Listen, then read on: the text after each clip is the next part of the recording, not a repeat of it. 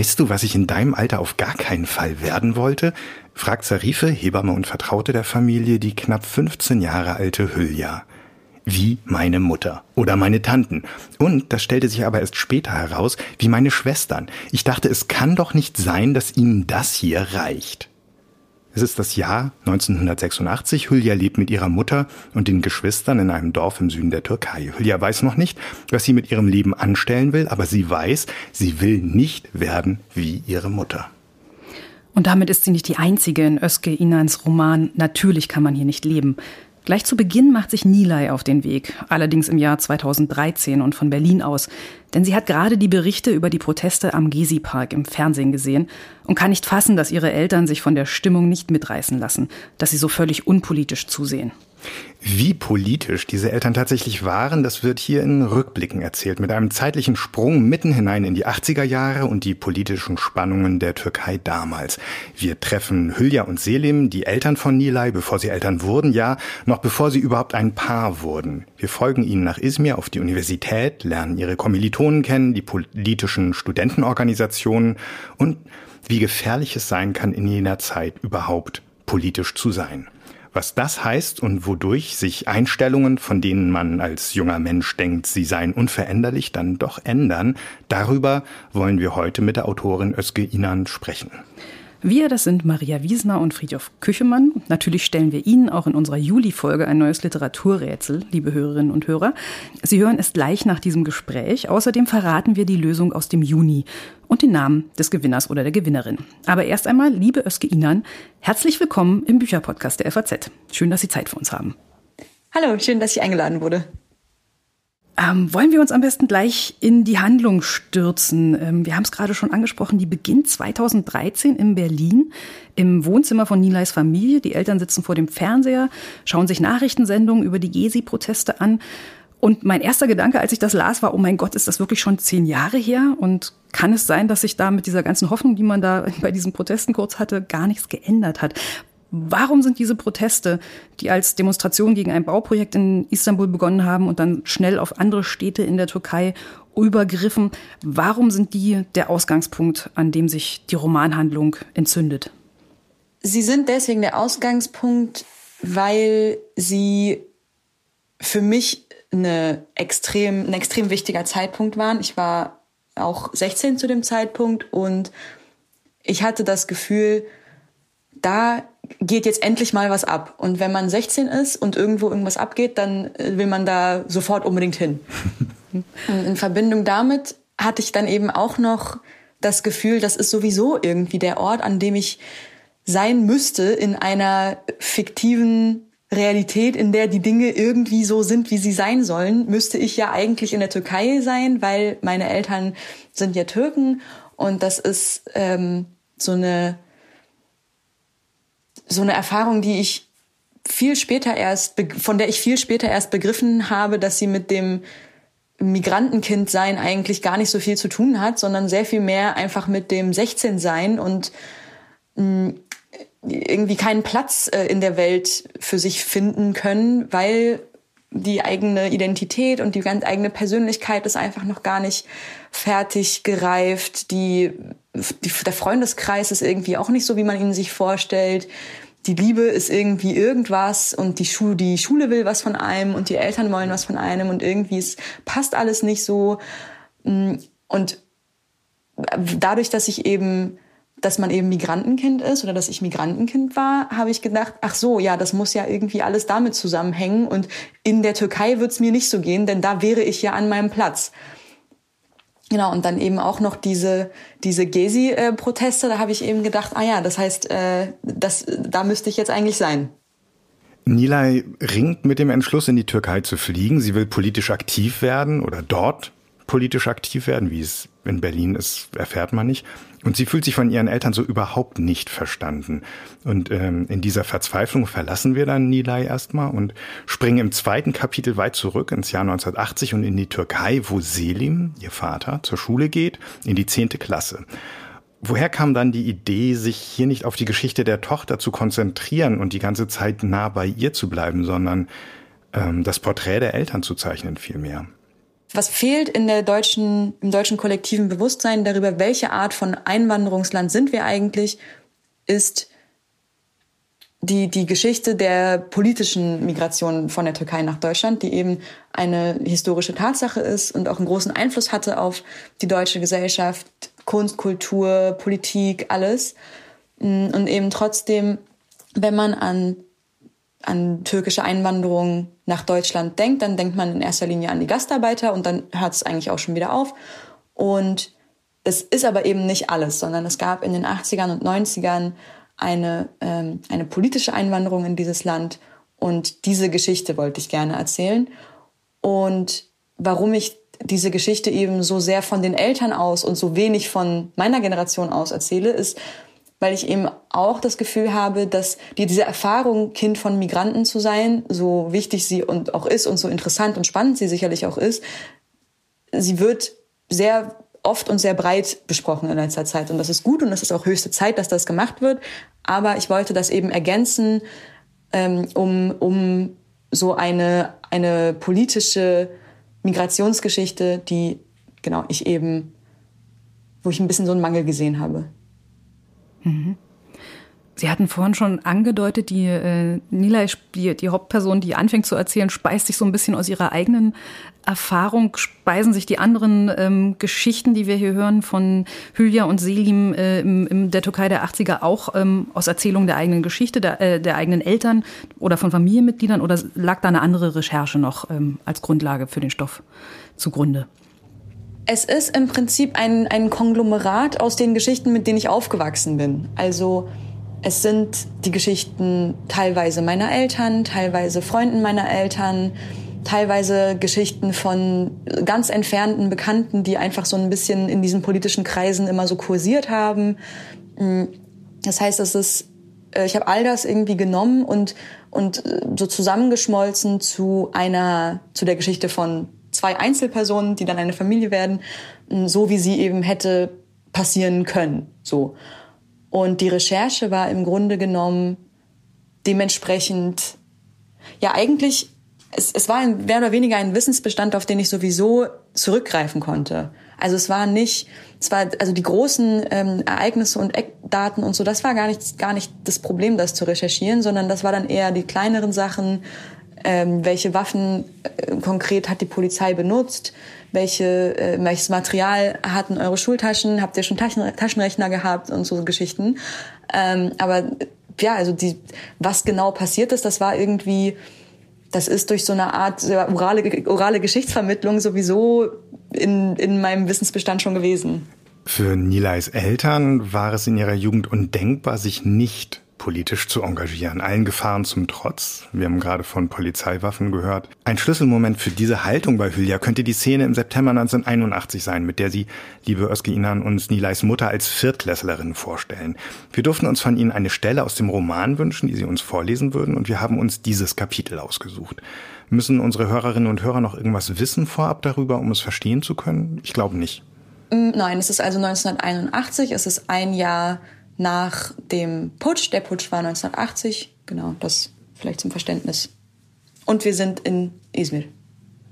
Die Wolken über Gültepe hingen ungewöhnlich tief für Anfang September. Sonst war es ein Montagnachmittag wie jeder andere, seit jenem Tag, der sich bald zum ersten Mal jähren würde. Wenn die Soldaten vorbeipatrouillierten, mit ihren glatt rasierten Knabengesichtern und den Fingern am Abzug ihrer Gewehre, im ewig gleichen, gemächlichen Schritt, den Schotterweg hinauf, senken die Männer auf den Terrassen der Cafés die Stimmen. Frauen, die man in den flachen Wellblechhäusern routiniert Fenster putzen sah, wendeten den Blick ab und zogen die Vorhänge zu, obwohl die Seife noch von den Scheiben tropfte. Die Mädchen, die auf den schiefen Bänken vor den Häusern Sonnenblumenkerne knackten, verstummten.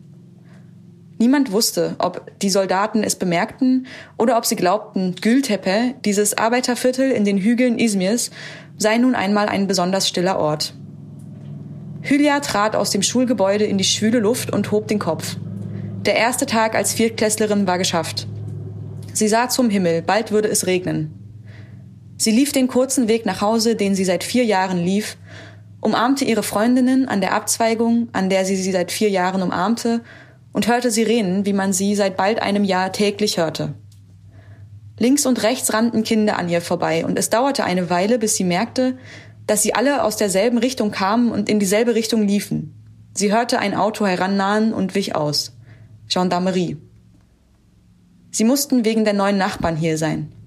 Die kamen aus dem Osten der Türkei, hatte Hülyas Mutter ihr erklärt, deshalb sprachen sie ein wenig anders und manchmal kam deshalb die Polizei. Zweimal war das schon vorgekommen in der kurzen Zeit, in der sie hier wohnten. Hülya hielt einen der Jungen fest. Hey Yusuf, ist was los? Er blieb stehen und musterte sie verlegen, obwohl sie, wie alle Kinder hier, miteinander gespielt hatten, seit sie denken konnte. Dann drehte er sich wortlos um und lief weiter. Als Hülya in ihre Straße einbog, begriff sie warum. Vor ihrem Haus hatte sich ein Pulk von Menschen versammelt. Im Halbkreis standen sie da, manche mit verschränkten Armen, andere hielten sich die flache Hand vor den Mund. Feuer, dachte Hülya und fing an zu rennen. Doch das Haus war unversehrt. Sie verlangsamte ihre Schritte wieder, als sie näher kam. Sie kannte jeden einzelnen von ihnen beim Namen. Nachbarn, Freunde, Tanten mit Cousins, sogar eine ihrer Lehrerinnen stand dort und tuschelte mit den anderen, ohne die Augen von dem Haus abzuwenden. In Hülya stiegen Angst und Übelkeit auf. Mit schnellen, kurzen Schritten, immer heftiger atmend, versuchte sie, unter den Kindern ihre Brüder auszumachen, aber sie fand sie nicht. Schließlich schob sie sich hastig durch die Schultern und Arme hindurch zum Hauseingang. Als sie ihre Schuhe abstreifte, die Finger durch das Gitter der Tür steckte und das Schloss aufzog, stand ihre Schwester schon im Flur. Zum ersten Mal in ihrem Leben sah Hülya die Wohnungs Wohnzimmertür geschlossen. Es roch nach fremdem Rasierwasser. Da bist du ja endlich. Komm, wir gehen in die Küche. Komm, schnell, sagte Janan. Sie trug noch ihre Schuluniform. Was ist los? fragte Hülya, den Tränen nahe. Nichts, nichts. Es ist alles gut. Ist jemandem was passiert? Komm jetzt. Während Janan sie in die Küche zog, warf Hülya einen Blick über ihre Schulter hinaus auf die Straße. Scham kroch ihren Nacken hinauf. Worauf warten die? fragte sie, als Janan die Küchentür hinter ihnen zugezogen hatte. Baba hat was Schlimmes gemacht, antwortete Janan, ohne Hülya anzusehen. Die Gendarmen befragen ihn im Wohnzimmer. Es kann sein, dass sie ihn mitnehmen. Darauf warten die. Was hat er gemacht? Weiß ich nicht. Janan legte die Stirn in die Hände und sah gleich wieder auf. Hast du Hunger? Der dritte Besuch war der letzte vor der Urteilsverkündung. Das war eine der wenigen Informationen, die Hülya in den Monaten, seit die Polizei bei ihnen gewesen war, von ihrer Schwester bekommen hatte. Ihre Mutter zu fragen, wenn sie spät abends aus der Fabrik nach Hause kam und nach wenigen Minuten in dem Sessel einschlief, in dem sonst ihr Vater gesessen hatte, wagte Hülya nicht. Unzählige Male hatte sie das spärliche Wissen in ihrem Kopf wiederholt, um nichts davon zu vergessen. Die Zwillinge plapperten an den Händen ihrer Mutter vor sich hin. Emine zog sie schnell und sicher durch das Gefängnistor, als wäre es ihr gutes Recht hier zu sein. Hülya war nicht sicher, ob sie verstanden hatte, was das war, eine Urteilsverkündung. Janan hatte erklärt, das sei eine Entscheidung von Leuten, die bestimmen dürfen, was mit einem passiert, der die Regeln bricht. In letzter Zeit geht das schnell, hatte sie gesagt. Zwei Monate, vielleicht drei, also drei Besuche. Dann wissen wir, was mit Baba passiert. Der Beamte hinter der Glasscheibe hatte die Augenbrauen zusammengezogen. Hülya fand, dass er noch mürrischer aussah als die Wachen am Eingangstor. Vielleicht würde er auch lieber da draußen arbeiten, dachte sie. Er beugte sich zu einem kleinen Mikrofon vor und seine Stimme schepperte aus dem Lautsprecher neben dem Schalter. Name? Emine Tekin, mit vier Kindern, antwortete Hylias Mutter. Laut und deutlich. Emine Tekin, vier Kinder, wiederholte sie, vier Finger abgespreizt in der Luft, die Worte halten durch den kahlen Flur, der voll von anderen Stimmen war, die zu anderen Familien gehörten. Der Mann blätterte durch einen Ordner, unterstrich etwas, holte einen anderen Ordner hervor und wandte sich wieder dem Mikrofon zu. Für wen bist du hier? Arif Tekin, er nahm den Ordner in die Hand. Politisch? Nein. Sein Gesicht sah aus, als hätte jemand in ihm das Licht angeknipst. Er drehte den Ordner um und schlug ihn von hinten her auf, blätterte durch einige wenige Seiten, suchte, unterstrich, hakte ab. Gut, Frau Tekin, dann brauche ich bitte die Ausweise und den Besuchsschein. Emine holte die Papiere aus der Innentasche ihres Mantels und sprach einfach weiter. Die Jungen sind noch nicht gemeldet. Kinder, hebt bitte mal eure Brüder hoch. Seki und Orhan Tekin, geboren 1977. Der Beamte zinkerte den Zwillingen zu und winkte ab. Das ist kein Problem. Bitte Ihre Papiere. Schönen Tag noch. Hylias Vater sah aus wie immer, müde, aber dennoch freudestrahlend, als er sie sah. Mit anderen Gefangenen saß er an einem langen Tisch hinter einer massiven Glasscheibe, die durch graue Trennwände unterteilt war. Auf den Tischen standen rote Telefone ohne Drehscheibe. Arif stand auf, nahm den Hörer ab und lächelte sie an, während sie sich um den Hörer auf ihrer Seite versammelten. Die Jungen auf den Armen der Mädchen quengelten nach ihrem Vater. Wie geht es dir, Arif? fragte Emine mit sanfter Stimme. Ach, wie soll es schon gehen? Sie behandeln uns gut. Ich denke nur an euch. Bekommst du genug zu essen? Ja, sie behandeln uns gut. Wirklich gut. Gott sei Dank, wir hören so viele schlimme Dinge. Hylia verstand nicht, was das heißen sollte, sah aber Jana nicken und nickte auch. Das sind Lügen. Nichts als Lügen.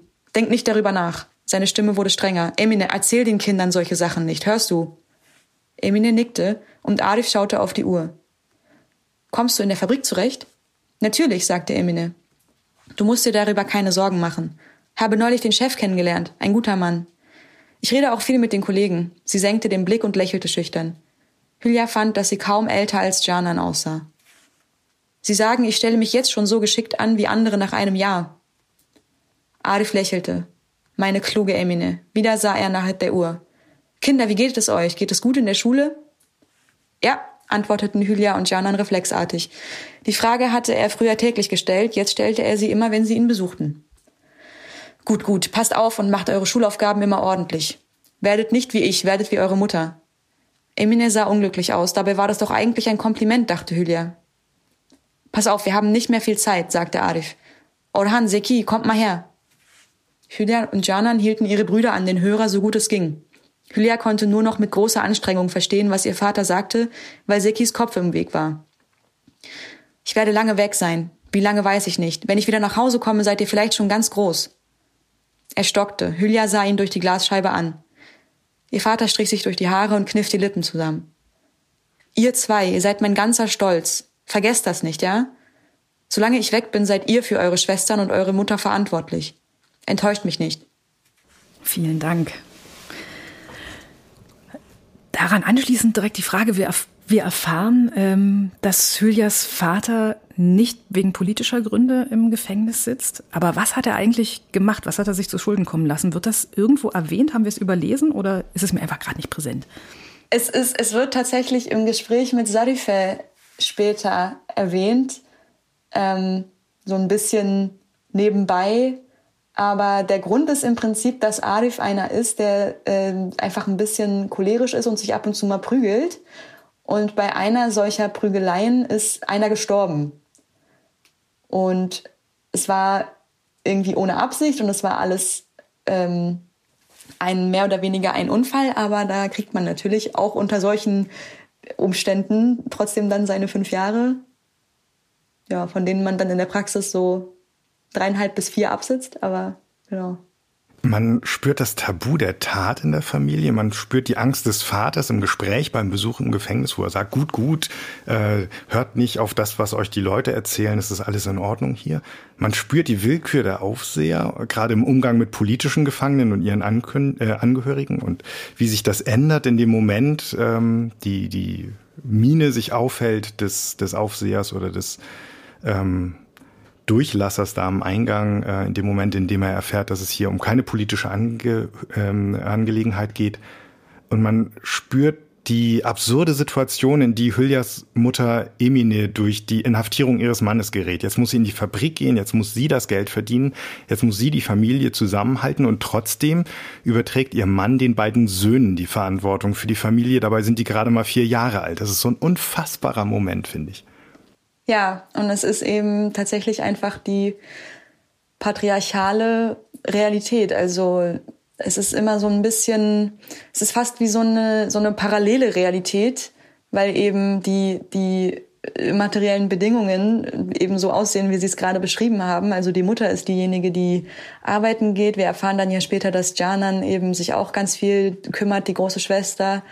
Und ähm, aber irgendwie in der, in der, in der parallelen Realität, die das Patriarchat vorschreibt, sind es natürlich logischerweise die einzig verbliebenen männlichen Familienmitglieder, die irgendwie ähm, ja das, das Ruder in der Hand haben. Hm. Ich habe viel gelernt beim Lesen Ihres Romans ähm, im Allgemeinen und ich habe auch viel gelernt durch diese feministische Spur, die Hülya, also die ganz junge Hülya in die Geschichte trägt. Also ihre Position, ihre Forderungen sind an der Uni eine ziemliche Herausforderung, auch für die Kommilitonen, mit denen sie sich politisch engagiert. Ähm, und ich habe mich gefragt, wie sind Sie auf diese Geschichte des Widerstands innerhalb, aber auch außerhalb der anderen Geschichte des Widerstands gestoßen? Also die Geschichte des Feminismus innerhalb oder im Verhältnis zu der Geschichte der politischen, ähm, des politischen Widerstands. Ähm, kennt man die einfach in der Türkei oder kennt man die einfach, wenn man einigermaßen ein ähm, gesellschaftliches, geschichtliches Bewusstsein hat ähm, in Bezug auf die Türkei, das mir womöglich fehlt, oder ist das tatsächlich was zum Ausgraben? Mm, ich kenne das. Ich kenne aber auch, äh, also ich, ich bin auch einfach groß geworden in sehr linken, sehr politischen Kreisen. Deswegen kann ich das, glaube ich, gar nicht so eindeutig beantworten. Ich kann aber auf jeden Fall sagen, dass die Frauenbewegung in der Türkei mh, eigentlich bis zum heutigen Tage, aber eben vor allem natürlich in dieser Zeit, immer eigentlich losgeht mit, mit zuallererst dem, es ist zuallererst eine Emanzipation aus, vom eigenen Elternhaus und wirklich auch mit dem eigenen Vater als, als Unterdrücker im Prinzip. Und ähm, das ist ja übrigens im 20. Jahrhundert in Deutschland auch nicht so viel anders gewesen dass eben die, die, die Familie die erste ist, von der man sich als Frau irgendwie emanzipieren muss. Und die, die Hylia soll eben, es ist, also das Frausein sozusagen kommt in der Türkei, ist in der Türkei immer etwas, was man lernen muss zu navigieren. Und es war mir ganz wichtig in dem Buch, dass es eben, dass eben verschiedene Modelle und Entwürfe ja abgebildet sind, wie man das schaffen kann, ohne sich selbst zu verraten und ohne aber auch ganz irgendwie ähm, den Kontakt äh, abzubrechen und die ganzen Familienbande jetzt ganz aufzulösen oder so, weil das ja irgendwie so ein bisschen die äh, die Art von Emanzipation ist, die die deutsche Gesellschaft so ein bisschen von türkischen Frauen eigentlich gerne was heißt gerne möchte, aber die, das ist, wie man sich das so vorstellt. Also die, die, die türkische konservative Familie unterdrückt die Frau und die Frau emanzipiert sich davon und äh, redet dann kein Wort mehr mit diesen rückständigen Menschen. Und so läuft das eben nicht. Also es, es gibt ähm, zig verschiedene Graustufen und Abstufungen davon, wie eine Emanzipation eben aussehen kann und wie man es schaffen kann, sich selbst zu verwirklichen und sich selbst treu zu bleiben und eben trotzdem auch dieses ja in anderen Kontexten auch total wertvolle, diesen Familienzusammenhalt aufrechtzuerhalten. Und das ist eben so ein bisschen die ganze, das ganze Lebensthema von Hülya eigentlich.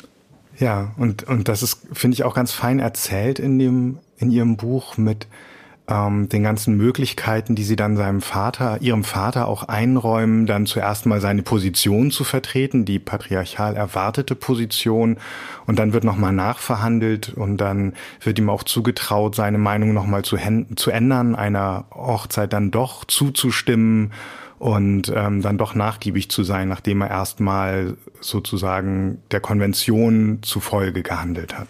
Genau, und das gehört auch ähm, total dazu. Also das ist, ich würde gar nicht sagen, das eine ist patriarchal und das andere nicht. Also auch in einem, in einem derart strengen patriarchalen Kontext gehören so, so Verhandlungsgeschichten durchaus dazu. Also ich kenne das, ähm, ich kenne das sehr gut, dass man eben äh, trotz, trotz so einer äh, Autor, also mein Vater, mein eigener Vater ist nicht so ultra autoritär zum Glück, aber also ich kenne es eben von Freundinnen, Verwandten und so weiter. Eben sehr autoritäre Vaterfigur, aber eben gleichzeitig eine stets ähm, sich in sich in Verhandlung und Vermittlung befindende Mutter und ein darauf auch durchaus eingehender Vater. So, weil ja eben die das das hat ja das hat ja auch alles irgendwie eine Funktion. Also diese ähm, äh, diese Hierarchieebenen äh, haben ja im Prinzip die Reproduktion der Gesellschaft zum Ziel und dazu muss man ja irgendwann die Tochter verheiraten. Und äh, diese, diese Verheiratung wiederum verläuft am stressfreisten für alle, wenn die Tochter sich das selber aussucht.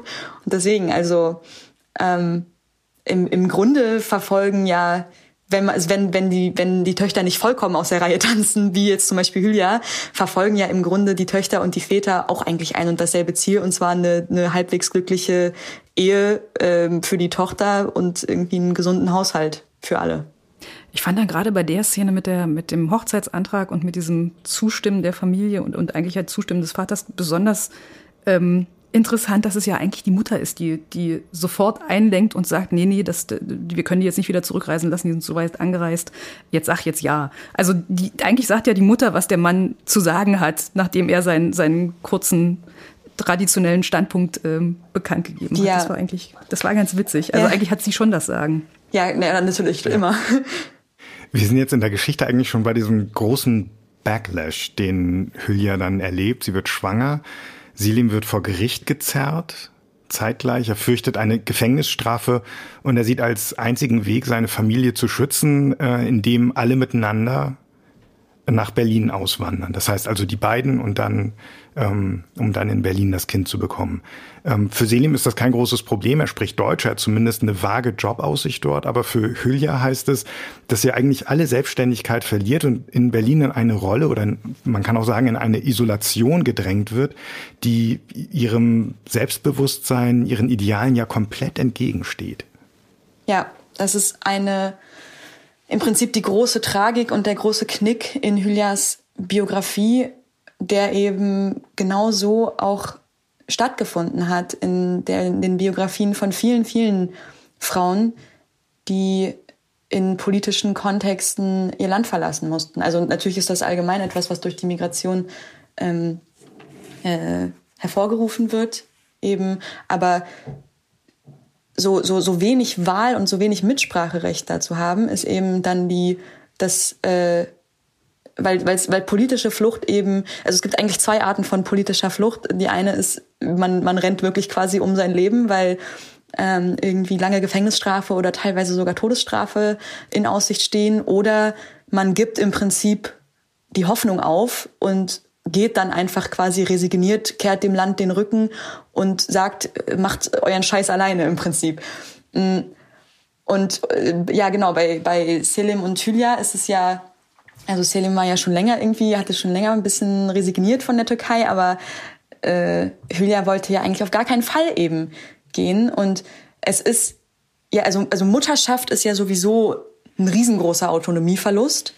Und diesen Autonomieverlust eben auch noch dermaßen zu verstärken durch die äh, durch die erzwungene mehr oder weniger Auswanderung in ein neues Land ist eben die die der große also ein es hat mir auch beim Schreiben richtig wehgetan ehrlich gesagt weil eben man man reißt diese engagierte Person diese Person, die ja auch, also politisches Engagement ist ja immer auch irgendwie ein Anspruch zu stellen an die Gesellschaft. So natürlich äh, kann ich hier mitmachen und natürlich habe ich das Recht und den Anspruch darauf, das äh, hier, hier mitzureden und irgendwie meinen Teil beizutragen. So eine Selbstverständlichkeit, die eben dann total verloren geht. Und meine Mutter berichtet zum Beispiel immer, also meine Mutter ist als Kind schon hergekommen, also das ist nicht ihre Geschichte, aber die erzählt eben, dass viele ihrer Freundinnen, die sie dann in Deutschland kennengelernt hat, ähm, berichten, also die, die eben auf diese Weise wie Hülya nach Deutschland gekommen sind, eben das Wort Sprachlosigkeit,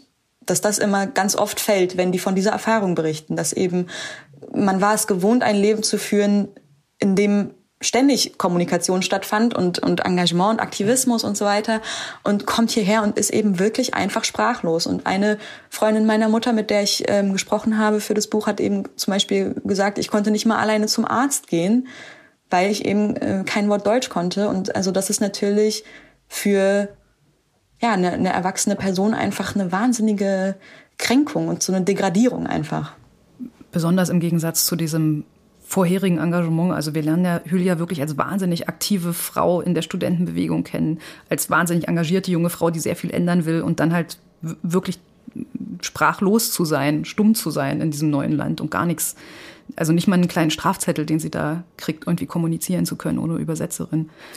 Es gibt Sarife, die wir ja am Anfang kennengelernt haben, diese Hebamme und Vertraute der Familie, ähm, die sagt in diesem Gespräch mit Hüya, man kann den Leuten nicht vorschreiben, was Freiheit ist. Ähm, und dann kommt eben jetzt hier der Moment, an dem Hülya auf eine bestimmte Weise vorgeschrieben wird, wo ihre Freiheit endet. Genau. Das ist, ja, das ist so im Prinzip das an, die andere Seite des Spektrums, ne? Also, was Sarife damit sagt oder was, was in diesem Gespräch eben, dass wir, also das ist für mich auch wirklich eine der Schlüsselszenen überhaupt, also was, zumindest was das Frausein angeht, eine der Schlüsselszenen, weil Sarife eben Julia beibringt, andere Frauen ihren eigenen Weg gehen zu lassen. Also Julia ist eben jung und, und will irgendwie will, dass alle sich sofort am besten heute noch irgendwie frei machen von allem und äh, die scheiß Männer und so. Und das, also so läuft es eben nicht und so muss es auch gar nicht laufen, weil eben, wie gesagt, also wenn, also für, für, für jemanden wie Janan, Hylias große Schwester, gibt es das eben ganz anders. Also die, äh, die ist genauso frei wie Hylia so, nur weil sie eben Mutter und, und Hausfrau ist, heißt das nicht, dass sie weniger ähm, frei ist oder dass diese Entscheidung für diesen Lebensweg irgendwie weniger Respekt verdient. Und das ist eben das, was Hylia so schmerzlich lernen muss.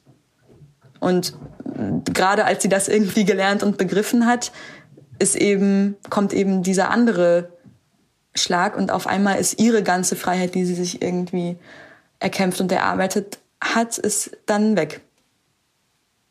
Und die musste sich dann wieder ganz neu finden. Also das ist dann wieder so eine, in Deutschland so eine Neujustierung und ähm, ganz neue Orientierung, die auch eben ihre, ihre Jahre in Anspruch nimmt, bis sie sich wieder dann ein eigenes Stück Freiheit gefunden hat und einen eigenen Weg gefunden hat, wie sie jetzt ihr Leben gestalten will. Und das ist, mm, das ist, das wird niemals das sein, was sie sich eigentlich damals erhofft hat. Also das ist auch, ne, also das ist kein es ist kein Happy End in dem Sinn für, für Hylia oder für irgendwen eigentlich, aber gerade für Hylia eben nicht, weil also sie wollte sie wollte es ja nicht so.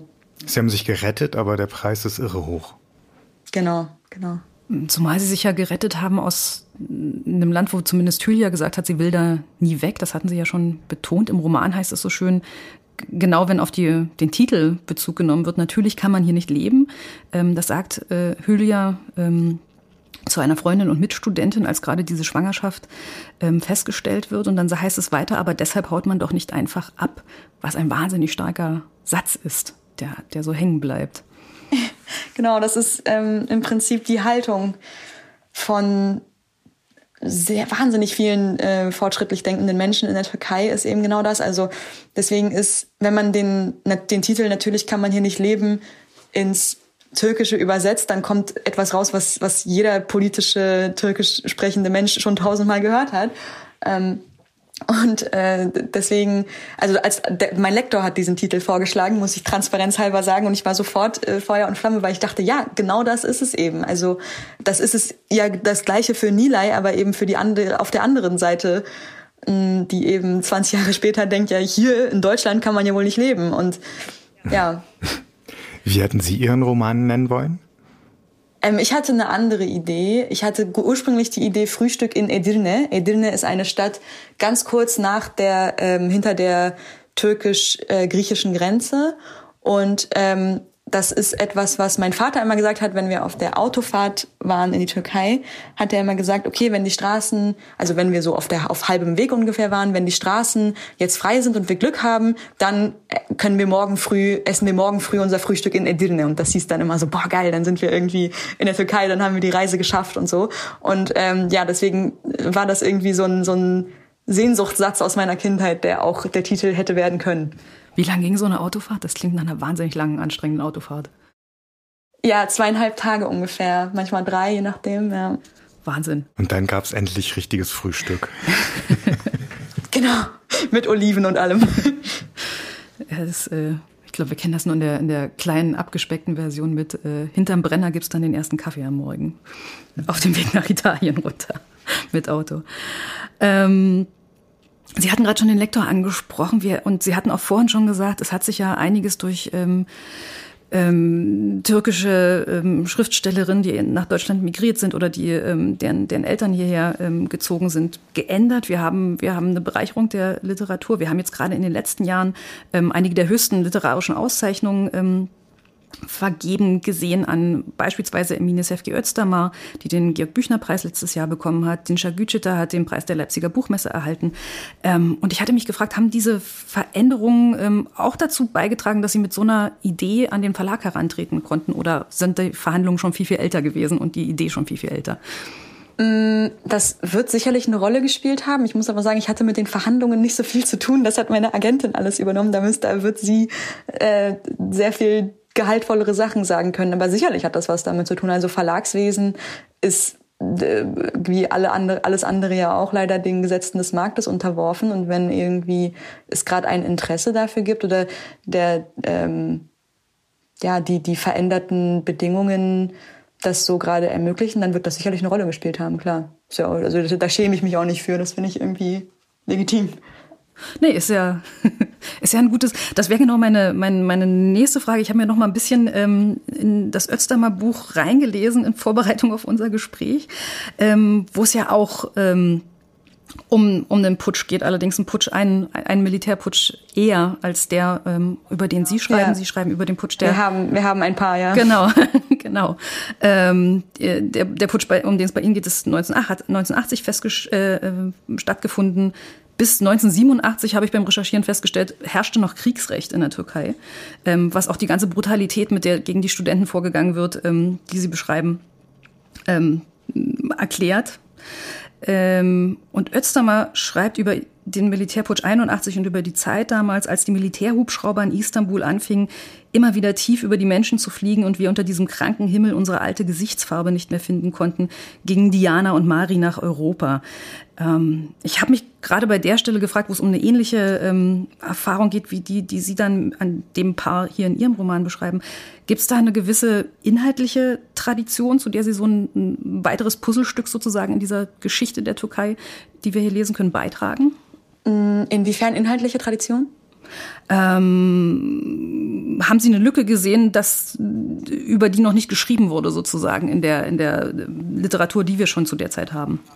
Ach so, ja, definitiv, klar. Also, wie gesagt, die Lücke gerade in Bezug auf die Art und Weise, wie das die deutsche Gesellschaft beeinflusst hat, aber auch, auch so. Also, ich würde, ich denke auch in der ähm, türkischen Literaturlandschaft gibt es da große Lücken, weil das war, also Sie haben es gesagt, ne, sieben Jahre Kriegsrecht ist natürlich ähm, ist nicht, das geht auf gar keinen Fall spurlos an, an einer Gesellschaft vorbei und mm, die, die Aufarbeitung ist extrem dürftig. Also der General, der damals an der Spitze der Armee stand, Kenan Evren, der ja im Buch auch vorkommt, ganz kurz als, äh, als Motiv einer Titelseite einer Zeitung, mm, der hat zum Beispiel 1999 noch in einem Dokumentarfilm ganz normal erzählt, nach welcher Logik die ähm, die Todesurteile gefällt haben. Und zwar einer von links, einer von rechts, einer von links, einer von rechts, damit eben niemand uns vorwerfen konnte, wir wären irgendwie parteiisch oder so, haben wir das schön mh, hm, alles, äh, alles fair und gut gemacht. Also völlig irgendwie wirklich barbarische und, und geisteskranke Einlassungen, die äh, normalerweise auf eine Anklagebank äh, vielleicht höchstens von sich gegeben gehören, äh, erzählt der Mann irgendwie in einem Dokufilm und der ist äh, friedlich irgendwie gestorben vor ein paar Jahren und wird irgendwie ganz normal als oh ja, Staatsmann und irgendwie hoher General von damals rezipiert. Also was für ein Verbrechen dieser Putsch, alle Putsche natürlich sind äh, verbrecherisch. Ne? Es ist irgendwie eine, man stürzt eine demokratisch gewählte Regierung, es ist ein Verbrechen, aber also gerade wie mit die, die auch diese, diese, diese Kälte und diese Barbarei, mit der da irgendwie vorgegangen worden ist, das ist etwas, was wirklich, wo, wo die Aufarbeitung noch sehr am Anfang steht in der Türkei. Mhm. Sie sagten gerade schon, der General kommt so auf einer Titelseite so nebenbei vor. Es gibt so einige zeitgeschichtliche Sachen, die so, so in ganz kleinen Details eingeflochten sind. Wir haben es in der Lesestelle kurz gehört, die Familie, die so ein komisches Türkisch spricht, ähm, was natürlich eigentlich kurdisch ist, über das aber nicht offiziell gesprochen werden darf. Ähm, es kommen die Anhänger der Grauen Wölfe vor, ähm, die sich mit den linken Studenten, mit den Kommunisten prügeln, ähm, wo ich dann auch auch noch mal nachlesen musste. Also es war sehr viel, wo, wo man so Anhänger, Anhänger gefunden hat, um noch mal tiefer in die Geschichte einzutauchen, ähm, dass gerade die Grauen Wölfe rechtsextremistische Organisation bis 1980 ähm, fast 700 Leute umgebracht haben in der Türkei. Ähm, hat sich das automatisch beim Schreiben so eingeschlichen, dass das so diese ganzen Hintergrunddetails gab? Oder haben Sie so bestimmte Punkte gehabt, wo Sie dachten, ah, das will ich mit einbringen, aber so mosaikhaft in diesen kleinen, kleinen Haken, die dann bleiben? Sowohl als auch. Also ich wollte auf jeden Fall die Faschisten mit drin haben und mir war es auch wichtig, dass mh, nicht jeder Faschist automatisch irgendwie böse oder doof oder so ist und auch nicht jeder Kommunist irgendwie der liebste Mensch der Welt und die Unpolitischen nicht langweilig. Also ich denke, wenn man irgendwie einen Roman über so eine hochpolitische Zeit schreibt und ja irgendwie offensichtlich auch Sympathien für eine ganz bestimmte Seite da hat, dann ist es trotzdem wichtig, sich also sich klar zu machen, das sind Menschen und äh, natürlich kann ein Faschist äh, ein sympathischer Typ sein und natürlich kann ein Kommunist auch ein Arschloch sein. Also diese Dinge waren mir wichtig, deswegen wollte ich die unbedingt drin haben und äh, einer genau, also einer ist ja dann ganz besonders ähm, prominent und die anderen Sachen ja, also das die anderen Sachen waren dann denke ich eher schon ein ähm, bisschen, also das lässt sich, ließ sich sozusagen nicht vermeiden, aber ist ja auch ganz gut, weil man soll ja auch wenigstens ein bisschen wissen, was eigentlich vorgeht im Land. Aber ja klar, also über so eine Zeit schreiben und dann nicht ähm, ab und zu genau die, die Namen der Partei oder irgendwelcher wichtiger Politiker oder so fallen lassen, das ähm, wäre ja Quatsch. Es sind einfach politische Menschen, natürlich unterhalten die sich über politische Dinge und ja, genau ich denke, es hat dann auch den guten Nebeneffekt, dass man dann eben, wenn man sich für etwas noch eingehender interessiert, dass man das dann eben einfach nachschlagen kann. Ja, das, das finde ich immer sehr, sehr toll, wenn man noch so ein bisschen, bisschen selber dann anfängt zu recherchieren, weil es so spannend ist. Dieses, dieses Nebeneinander, diese unmittelbare Nachbarschaft von rechts und links, dieses einander kennen, das hat mich total beschäftigt beim Lesen. Nachts prügelt man sich auf den Straßen krankenhausreif und tagsüber studiert man dann nebeneinander. Ja, schon. Also, wobei auch, auch an den Unis so ein bisschen Revierkampf dann gemacht wurde. Also das ist unser Café, das ist deren Café mäßig. Aber ja, auf jeden Fall kannte man sich. Und interessanterweise kannte man die Islamisten nämlich nicht, weswegen die Gründung der AKP und deren raketenhafter Aufstieg Anfang der 2000er Jahre für beide Seiten eine Überraschung war. Und beide Seiten sich so ein bisschen am Kopf kratzten und sich fragten, wo sind die denn auf einmal hergekommen? so den, den, den Fascho kannte man, aber, aber den Islamisten nicht. So. Ja, deren äh, Mobilisierungstaktik war einfach eine andere, aber das würde jetzt hier zu weit führen. Aber auf jeden Fall, ja, genau, man war sich bekannt, absolut. Hm. Was ich auch atemberaubend finde in den Geschichten, die Sie erzählen, ist diese Ahnungslosigkeit oder diese Hemdsärmeligkeit von Gewalt. Das ist wahrscheinlich universell, aber es hat mich trotzdem also tief beeindruckt, dass da Leute ähm, dann mit ihren Schlagstöcken ähm, irgendwo stehen und gerade auch nicht weiter wissen. Oder äh, eine Sache irgendwie total doof anstellen, wo man dann wirklich denkt, oh Mensch, dann macht's einfach doch wenigstens richtig, wenn ihr euch schon, wenn ihr schon Faschisten seid, dann seid wenigstens schlau dabei oder irgendwie so. Total. Also es war wirklich eine äh, von von ja, es war eine grundlegend gewaltsame Zeit. Also jeder hat alle Probleme immer mit Gewalt gelöst. Keine Ahnung, mein Vater erzählt immer ganz exemplarisch irgendwie, die, wenn wir in die Bahn gestiegen sind, in einer Freundesgruppe, haben wir uns irgendwie, ähm, wenn wir mehr als vier waren, haben wir uns keine Tickets gekauft, weil wir wussten, die Kontrolleure sind zu zweit. So drei gegen zwei könnte noch kritisch werden, falls von den zwei einer irgendwie ähm, keine Ahnung, groß und breit ist, aber vier gegen zwei ist, äh, da ist dann das eindeutig, wie das ausgeht. Also braucht man ab vier aufwärts kein Ticket. Also so war irgendwie die Logik. Es war eine, eine völlige Selbstverständlichkeit. Diese heftigen Aufeinanderstöße der verschiedenen politischen Richtungen und der verschiedenen äh, Denkrichtungen hatten Sie schon angesprochen. Ein Motiv, was dann so im Buch aufkommt und es eigentlich von Anfang an mit durchzieht, ist das Motiv des Verrats. Also sowohl unter den Schülern an der Uni, ähm, in Selims Redaktion, er ist dann Journalist. Ähm, es gibt überall Spitzel, es gibt überall Leute, die was abhören. Und schließlich, und da sind Selim und Hülya dann schon in Berlin, ähm, wird ein richtig großer Verrat begangen, den niemand für möglich gehalten hat. Ähm, und ohne jetzt zu viel zu verraten oder zu spoilern zu wollen an der Stelle, wussten Sie von Anfang an, dass es dazu kommen muss? Ja, ja. Also das war mir klar und das war auch deswegen sehr schmerzhaft, dann die, die schönen Sachen zu schreiben, die zwischen diesen Leuten passieren. Ähm, ja, weil ich eben wusste, es geht nicht gut aus. Ich muss noch sagen, dass ich Hülya und Selim einfach sehr gemocht und sehr verstanden habe beim Lesen, auch in ihrer Kontroverse, beide. Und das ist bestimmt schriftstellerisch gar nicht so einfach, glaube ich. Also beide Seiten zu verstehen und beide Seiten verständlich zu machen. Also in dem, wie sie ähm, den Interessen der anderen oder des anderen dann Raum geben, Raum geben wollen. Die beiden lernen sich auf einer großen ähm, feministischen Demonstrationen kennen, die dann vor, bevor dann der erste Satz ins Megafon gesprochen wird, auch schon von der Polizei aufgelöst wird und mit Tränengas bekämpft wird. Ähm, aber die beiden ähm, fügen sich dann auch oder Hüya fügt sich dann eben auch Selims Ansage, dass es jetzt nach Berlin geht. Also eine große Kontroverse und ähm, sie haben es geschafft, beide Seiten zu verstehen und auch beide Seiten verständlich zu machen. Ja, das war auf jeden Fall etwas, was mir auch sehr wichtig war und weswegen ich auch an der Perspektivität viel gewerkelt habe. Also die, die Idee oder ja, die, die Frage war eben, aus wessen Perspektive erzähle ich denn eigentlich diesen Streit? Und dann dachte ich eben, naja, die, ähm, dieses, äh, lass uns doch noch doch nach Deutschland gehen, da ist doch irgendwie viel besser, das wird wahrscheinlich irgendwie eher einleuchten und deswegen lieber aus der Perspektive des anderen, also von Hülya in dem Fall zur, in dem Fall erzählen, von dem der die Position hat, die vielleicht nicht sofort einleuchtet, ja, damit man die einfach besser versteht. Und ähm, genau, es freut mich natürlich dann umso mehr äh, zu hören, dass das gelungen ist, weil es ist natürlich, ja, ein Drama ist erst dran ein Drama, wenn alle recht haben. Und ja. Ist auf jeden Fall eine sehr die, die ungewöhnlichste romantische Kennenlernszene, die ich bis jetzt gelesen habe, in den Rauchbomben ähm, Romantik entstehen zu lassen. Das war äh, war, war eine sehr, sehr, sehr schöne Szene. Ähm, Natürlich kann man hier nicht leben von Özge Inan erscheint am 27. Juli im Piper Verlag, hat 240 Seiten und kostet 24 Euro. Vielen Dank, Özge Inan, für das tolle Gespräch. Danke für die Einladung.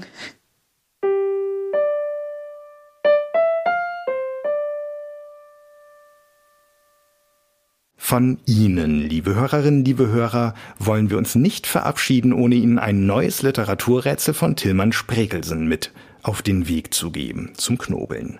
Unser Rätsel aus dem Juli 2023 liest Maria Ihnen gleich vor und Sie müssen schauen, ob Ihnen das, was die Figur aus einem bekannten Werk so erzählt, bekannt vorkommt. Wie immer aufgepasst, das ist nur eine Nebenfigur und es könnte sein, dass Sie einfach nicht die ganze Geschichte kennt. Wenn Ihnen Figur und Werk bekannt vorkommen, machen Sie mit. Unter den richtigen Einsendungen verlosen wir wie immer ein Buch. Das haben wir auch im Juni so gehalten.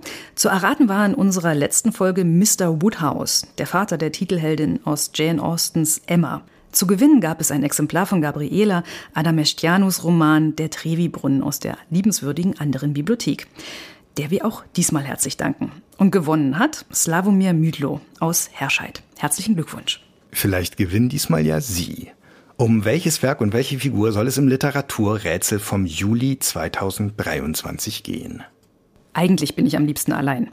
Mir fehlt nichts in diesem schönen Haus am See hinter der Hecke und dem eisernen Tor. Hier ist Platz für alle meine Bücher, ich weiß von jedem einzelnen, wo ich es finde, die Regale sind eigens für sie angefertigt und es kommen immer neue hinzu. Die Hälfte der Bücher habe ich von meinem Vater geerbt, die andere habe ich angeschafft im Lauf der Jahre. Bin ich darüber alt geworden? Ich fühle mich nicht alt. Aber als dieser Buchbinder gekommen ist, der Mann meiner armen Nichte mit seiner zwölfjährigen Tochter und diesem seltsamen Kerl im Gepäck, all diese Störenfriede. Das Mädchen ist frech, aber so war ihre Mutter auch. Oder besser ist. Wer weiß, wo sie steckt und ob sie noch lebt. Der Buchbinder hat sie damals in meinem Haus kennengelernt zwischen den Regalen und im Garten, da wo der seltsame Kerl vor ein paar Tagen seine Feuerspuckerei aufgeführt hat. Ich wollte mein Haus nie verlassen, jetzt stecke ich in einem Abenteuer, wie ich es in keinem meiner Bücher gefunden hätte. Das heißt doch in einem vielleicht. Das, nach dem alle so wild sind, das gefährliche Buch. Wenigstens, wenn es der Buchbinder liest. Ein Abenteuer. Gegen meinen Willen. Und irgendwie macht es mir sogar Spaß. Na, erkannt. Wer spricht und aus welchem Werk erzählt er oder sie? Wenn Sie es wissen, rufen Sie im Internet einfach die Seite www.faz.net slash Literaturrätsel, Rätsel mit AE auf und tragen Sie dort bis zum 10. August 2023 Ihre Lösung ein. Wir haben den Zeitraum zum Rätsellösen ja wie gewünscht ein bisschen verlängert. Auf der genannten Website zum Rätsel finden Sie auch die Teilnahmebedingungen und der Rechtsweg ist ausgeschlossen. Was es diesmal zu gewinnen gibt? Nach dem 10. August verlosen wir unter den richtigen Einsendungen zum Literaturrätsel aus dem Juli 23 ein Exemplar des einzigen vollendeten Romans einer der großen deutsch-jüdischen Schriftstellerinnen des 20. Jahrhunderts. Der Hirte und die Weberin von Clara Blum. Er erzählt die Liebesgeschichte einer jüdischen Schriftstellerin aus der Bukowina und eines kommunistischen Theaterregisseurs aus China im Moskauer Exil der 30er Jahre, zu der Clara Blums Leben selbst die Vorlage geliefert haben könnte.